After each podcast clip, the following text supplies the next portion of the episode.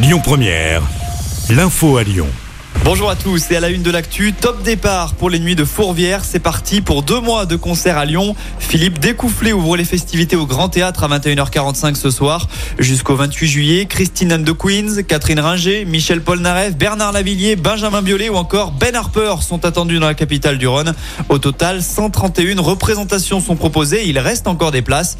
À noter, côté transport en commun, la gratuité du funiculaire pour les personnes munies d'un billet de spectacle. Retrouvez le programme complet sur notre site et notre application.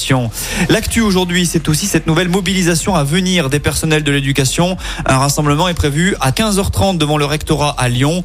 La raison de la grogne est double, la réforme des lycées professionnels et celle des retraites.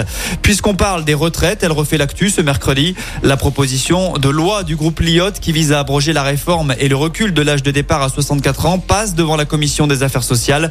Le texte devrait ensuite être examiné le 8 juin par les députés à l'Assemblée. Avant cela, une 14e journée de mobilisation nationale est prévue mardi prochain.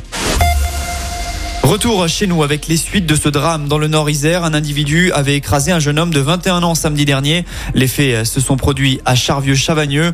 Le suspect âgé de 32 ans a été mis en examen et écroué pour meurtre et tentative de meurtre. Un conflit de voisinage est à l'origine de ce drame.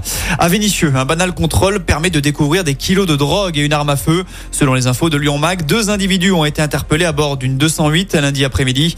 L'un d'eux a alors tenté de se débarrasser d'une clé d'appartement récupérée par les agents de la BAC. Ces derniers ont ensuite découvert dans le logement 5 kilos d'héroïne, un fusil à pompe et un gilet pare-balles. L'enquête se poursuit. On passe au sport en basket. La tâche se complique en demi-finale du championnat pour l'Asvel. Villeurbanne s'est encore incliné à Boulogne-le-Valois hier soir.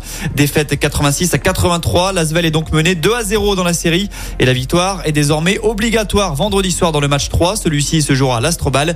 Et puis en tennis, suite de Roland Garros. Aujourd'hui, on suivra notamment la performance de Caroline Garcia. Elle affronte la russe Blinkova cet après-midi. Rappelons l'exploit de Gaël Monfils cette nuit.